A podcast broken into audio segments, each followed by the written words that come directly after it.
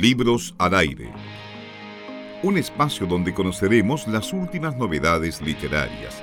Entrevistaremos a escritores destacados, recordaremos los clásicos de siempre y mucho más. ¿Qué tal? ¿Cómo están? Muy buenos días. A esta hora conversamos, estamos en contacto telefónico con Juan Pablo Sáez. Él es periodista con algunos estudios también en cine y ciencia política. Ha colaborado con diversas reseñas literarias para la revista Interperi, también el portal pánico.cl y algunos artículos políticos para El Mostrador y la revista Soy Pensante. ¿Por qué estamos hablando con él? Porque acaba de publicar hace algunas semanas su primera novela, Operación Requiem, que nos lleva a los principios de la década de los 90 con algunos protagonistas eh, que muchos quizás recordarán. Juan Pablo Sáez, ¿cómo estás? Muy buenos días. Hola, buenos días Eduardo y muchas gracias por la invitación. Gracias a ti, Juan Pablo, por aceptar justamente conversar con nosotros acerca de Operación Requiem, una novela que nos lleva, como decía, al principio quizás de la década de los 90 y todo lo que ello significa en nuestro país, este tema de la transición más o menos pacífica en nuestro país. Lo primero, eh, Juan Pablo, es contarle un poco a la gente de qué se trata Operación Requiem, qué es lo que tú quisieras destacar para, de algún modo, enganchar con el público. Eh, bueno, decir primero que nada, decir primero que nada que mm, Operación Requiem es una novela policial, es un thriller político, podría decirse también, eh, que trata sobre la vida de un periodista, Julián Oces, que el año 1993, eh, a quien el año 1993 le piden buscar eh, el lugar, el paradero de una guerrillera que desapareció. Esta guerrillera eh, tiene una chapa que se llama Verónica G. Ella es líder de un, de un grupo eh, guerrillero ficticio eh, que se llama Brigadas Revolucionarias. Y esta mujer desaparece tras una balacera con carabineros a la salida de un banco, que este grupo estaba asaltado. cuando se le asigna la tarea, él comienza a investigar y durante el desarrollo de la investigación él se da cuenta que él conoció a esta mujer 10 eh, años antes eh, en la universidad, en unos cursos de fotografía. Entonces, ese nexo personal que él, que él tiene con esta mujer eh, lo lleva a obsesionarse con esta, con esta historia y a ir mucho más allá del mero trabajo periodístico. en el desarrollo, digamos, de la investigación, él se va a encontrar con una serie de dificultades. Él va a descubrir que hay una trama político-militar detrás de la desaparición de esta mujer y bueno, comienza a tener la historia todos los ingredientes de una novela policial, un thriller político, esto es acción, eh, desapariciones, eh, amenazas tanto a él como a su familia. Él está pasando también por una crisis matrimonial, se está separando de su mujer y con su mujer tienen una pequeña hija. Esa también es un, un subplot, podríamos decir, una línea argumental que va rodeando el argumento principal de la novela. Efectivamente. Y no podemos dejar de mencionar, Juan Pablo, que esta mujer, esta líder de, esta, de este grupo de resistencia, Verónica G., está de algún modo inspirado en la que conocimos eh, todos como la mujer metralleta, Marcela Rodríguez. ¿Cuánto hay de, esta mujer metralleta en la figura o el personaje de Verónica G. y eh, por qué también se escoge? Hay, hay más bien una mezcla. Yo me, cuelgo un poco del, del, ícono que quedó en el subconsciente colectivo, se podría decir, sobre todo de nuestra generación, aquellos que ya tenemos un poco más de, de 40, eh, que éramos adolescentes en 1990 y que nos acordamos perfectamente de este de, este asalto que protagoniza Marcela Rodríguez Valdivieso, alias la mujer metralleta en el Sótero del Río, en el año 90, y me cuelgo un poco de ese ícono eh, para relatar, eh, para personificar a esta mujer, a esta Verónica G., quien, hay que decirlo, tiene una mezcla tanto de Marcela Rodríguez eh, como también de Cecilia Magni. No sé si tú te recuerdas de Cecilia Magni, que conocía como la comandante Tamara, que es quien es asesinada junto con Pelegrín, otro líder del Frente Patriótico Manuel Rodríguez, durante la dictadura. Eh, ¿Por qué digo esto? Porque eh, si bien Verónica G. Eh, rememora un poco o recuerda un poco la figura de Marcela Rodríguez, el, personaje de Verónica G. es, es una mujer que viene de una familia acomodada, ya con ligazones con el ejército incluso. Entonces ella eh, se, ajusta más como a la, a la figura de Cecilia Magni, quien venía justamente de una familia acomodada, que sin embargo estaba en un grupo de extrema izquierda. De, hecho, se plantea esa tesis justamente en, algunas partes del libro, donde como esta, esta persona, esta mujer, obviamente la, protagonista, eh, quiere romper justamente con su propio pasado o antecedente familiar. Exactamente, exactamente, esa, es la idea. Igual ella, eh, Verónica G, reúne un poco las características de la de las guerrilleras o líderes de facciones de extrema izquierda que funcionaron en los años 70. Pasó también con mujeres que estuvieron en la RAF alemana, por ejemplo, mm. o en las brigadas eh, rojas italianas. Ya tenían estas características de haber roto completamente con sus familias y de ir absolutamente en contra de los valores que tenían, de valores conservadores de esas familias acomodadas. Sí, es, una, es una tesis eh, que claramente no es nueva, sino que eh, es bastante antigua, pero que eh, se repite cíclicamente quizás en distintos países, con distintas comunidades, en distintas culturas, porque siempre hay una, una tendencia a buscar un camino nuevo y muchas veces, claro, este camino nuevo es totalmente rupturista. Exactamente, exactamente. Ese, esa, es la, esa es la tesis que se, se pone un poco en el, en el libro que como tú muy, bien dices, eh, digamos, es una mezcla de lo que ya, ya ha ido sucediendo en los años 70, en los años 60, con muchas mujeres que actuaban en este, en este tipo de grupos. Yo me eh, yo recomiendo mucho una película en, que me gustó mucho y que la utilicé al escribir el libro que se llama Buongiorno Note, que es una película italiana eh, de Marco Bellocchio, como del año 2003 más o menos, y que se centra en la figura de una mujer que forma parte de las Brigadas Rojas Italianas que secuestran al presidente de la democracia cristiana en los años 70, que se llama Aldo Moro. Recordemos que Aldo Moro es secuestrado y luego es asesinado por la, por la Brigada Roja. Entonces, eh, la película se centra en esta mujer de manera ficticia y en las dudas que empieza a generarse en su mente respecto de lo que están haciendo, de si estará bien lo que están haciendo, eh, si están yendo, si se están yendo muy al extremo, por ejemplo, todas esas dudas que forman parte del ser humano finalmente eh, son las que se plantea esa figura femenina de esa película y que yo de alguna manera también tomé para construir el personaje de Verónica G.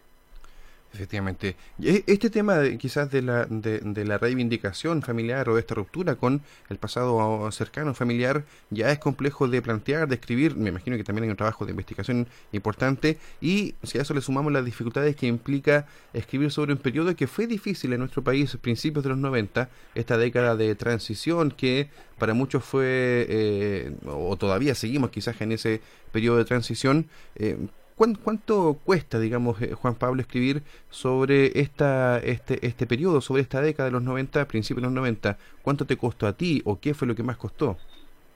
Eh, bueno, yo me demoré seis años en escribir, cinco o seis años en escribir esta, novela. Eh, primero hubo una primera versión que se escribió y luego reescribí sobre todo la segunda la segunda mitad la reescribí completamente incluía la, el final eh, sí, efectivamente un trabajo arduo, al, es, bueno, es una figura muy estereotipada, pero siempre se dice que la novela es una maratón y efectivamente eh, se parece mucho a una maratón en el sentido de que te caes, de que muchas veces eh, te vas a equivocar y tienes que enfrentarte mucho a las frustraciones, a los errores. Y afortunadamente esta novela yo la escribí en, en dos o tres talleres literarios y ahí tú lo confrontabas con la, con la gente. Entonces la gente te iba diciendo, oye, mira, esto me parece bien, esto me parece mal. Y eso me ayudó mucho a ir mejorando en todo aspecto, en la prosa, en la verosimilitud también, porque en las novelas policiales, tú lo sabrás bien, eh, es súper importante la verosimilitud. Si el lector no cree eh, en algún aspecto de la trama, eh, deja, el, deja el libro a un lado. Entonces, eso es súper, súper importante. Que las fechas se ajusten a lo que ocurrió realmente, que la edad del, protagonista se ajuste a esa época, etcétera. Entonces, sí, costó mucho eh, hacerlo, pero el, trabajo final me pareció satisfactorio. Eh, Juan Pablo, hace mm, algunos días eh, fue la presentación del libro y ahí estuvo una, una otra periodista que ha escrito libros también bastante en algunos casos bastante polémicos, como el libro de la justicia chilena, claramente me refiero a Alejandra Matus. ¿Cómo fue, primero, cómo fue ese, esa actividad eh, cómo fue compartir con Alejandra y cómo crees tú que también lo recibió el público, primero tu libro y también lo que comenta Alejandra, que no deja de ser llamativo. Eh, bueno, para mí fue súper emocionante que Alejandra presentara el libro. Yo ella no la conocía personalmente. Había, yo tengo un amigo que trabaja en la Universidad de Diego Portales y a través de él yo llegué a Alejandra Matus. Eh, la llamé por teléfono y ella gentilmente aceptó de inmediato la invitación a presentar el libro. Le mandamos el libro para que lo leyera y afortunadamente también eh, le gustó mucho. Para mí ella es un ícono muy grande de la justamente de la época de los 90. Hay que recordar que ella, uno se va olvidando un poco con el tiempo, pero hay que no hay que olvidar que ella tuvo que escapar a Estados Unidos para, para no ser detenida en Chile por, por ese libro. Una cosa que hoy día parece increíble, o sea, que alguien escriba un libro como crítico contra un organismo del Estado que tenga que ser encarcelada por eso. O sea, hoy día parece como increíble, pero eso sucedía a principios de los años 90 y ella sufrió esa, esa persecución. Entonces, ¿quién más eh, que ella para presentar ese libro que justamente habla sobre los periodistas también, sobre la prensa de la época, cómo se manejaba cómo se manejaba la realidad política en ese en ese tiempo desde el punto de vista de los periodistas, las presiones que sufrían, etcétera.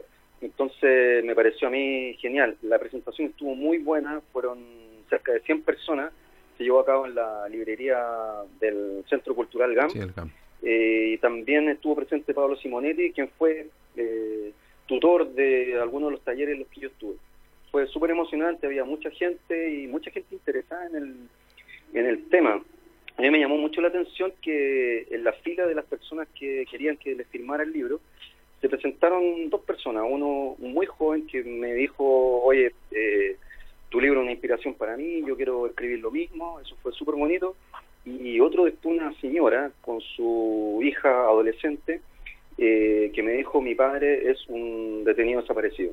Eh, para mí esa cuestión fue súper fuerte, yo no la conocía a ella y genial, genial que ese este tipo de libro llegue a toda la gente. Efectivamente, yo te iba a preguntar justamente, Juan Pablo, si ya habías tenido algún tipo de comentarios y feedback justamente del público lector. Claramente, cuando te dicen eh, cosas como esa, uno se siente, me imagino yo, eh, realizado con el, sentimiento de la labor cumplida. Absolutamente, mucho. Cuando uno escribe, escribe para la, para el, para la persona de la calle, digamos. Yo no, escribo como para, para otros escritores, sino que para la, para la gente de la calle y la idea es que esa gente se vea identificada, se acuerde de la época y los que no vivieron esa época digan, eh, mi padre vivió esa época, mi hermano lo vivió, y voy y le pregunto cómo era, etcétera. Entonces, esa es la idea, que la, gente se siente identificada un poco con la historia. Estamos conversando con Juan Pablo Sáez, él es periodista y también tiene estudios en cine, ciencias políticas y ha presentado hace un par de semanas su primera novela Operación Requiem, que de algún modo nos vincula con los principios de la década de los 90, este periodo de transición en nuestro país que ya es bastante conflictivo de por sí y también obviamente representa algunas dificultades para poder escribir sobre ese periodo. Yo entiendo, Juan Pablo, que estás en pleno periodo de, eh, en plena etapa de difusión justamente de esta novela, pero habitualmente los escritores con los que conversamos, mientras están presentando un libro, ya están pensando en eh, proyectos futuros, en posibles publicaciones también futuro. ¿Estás trabajando? ¿Hay algún proyecto en el mediano o corto plazo? Sí, eh, hay dos proyectos. Uno en el que ya, ya estoy trabajando, que también es una novela policial eh, sobre, una, sobre el asesinato de una adolescente en los años 60 en el balneario de Santo Domingo, en Chile. Este no es un hecho policial que ocurrió, sino que también es ficticio, pero también tiene un trasfondo, también me cuelgo, digamos, de algunas anclas históricas tal como sucede en esta otra novela.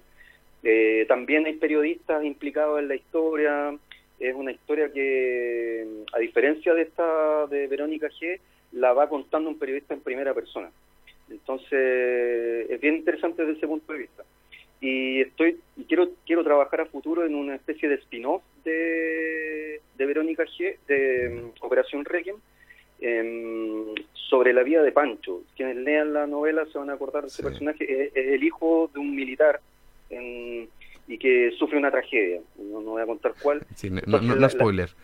no, claro. Y la idea es explicar por qué llega a esta decisión este joven. Entonces, hay, mira, lo peor para un escritor es no tener proyectos, pero en este caso hay ideas, hay proyectos. Ahora, cómo se vayan a desarrollar es otra cosa, pero eso es lo importante.